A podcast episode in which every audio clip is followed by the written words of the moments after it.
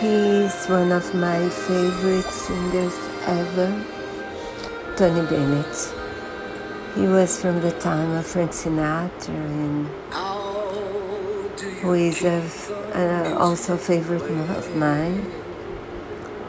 And I was lucky enough to see him live in a big show house in São Paulo. And he's singing here one of my favorite songs ever. How do you keep uh, the music playing? Um, this song is, I think, is a favorite song for marriage because that's the big secret.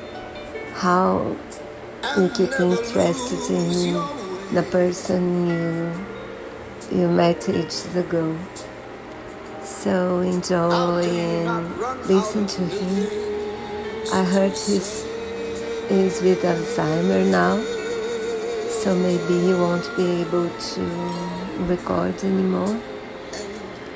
But please enjoy. His voice stays with us forever.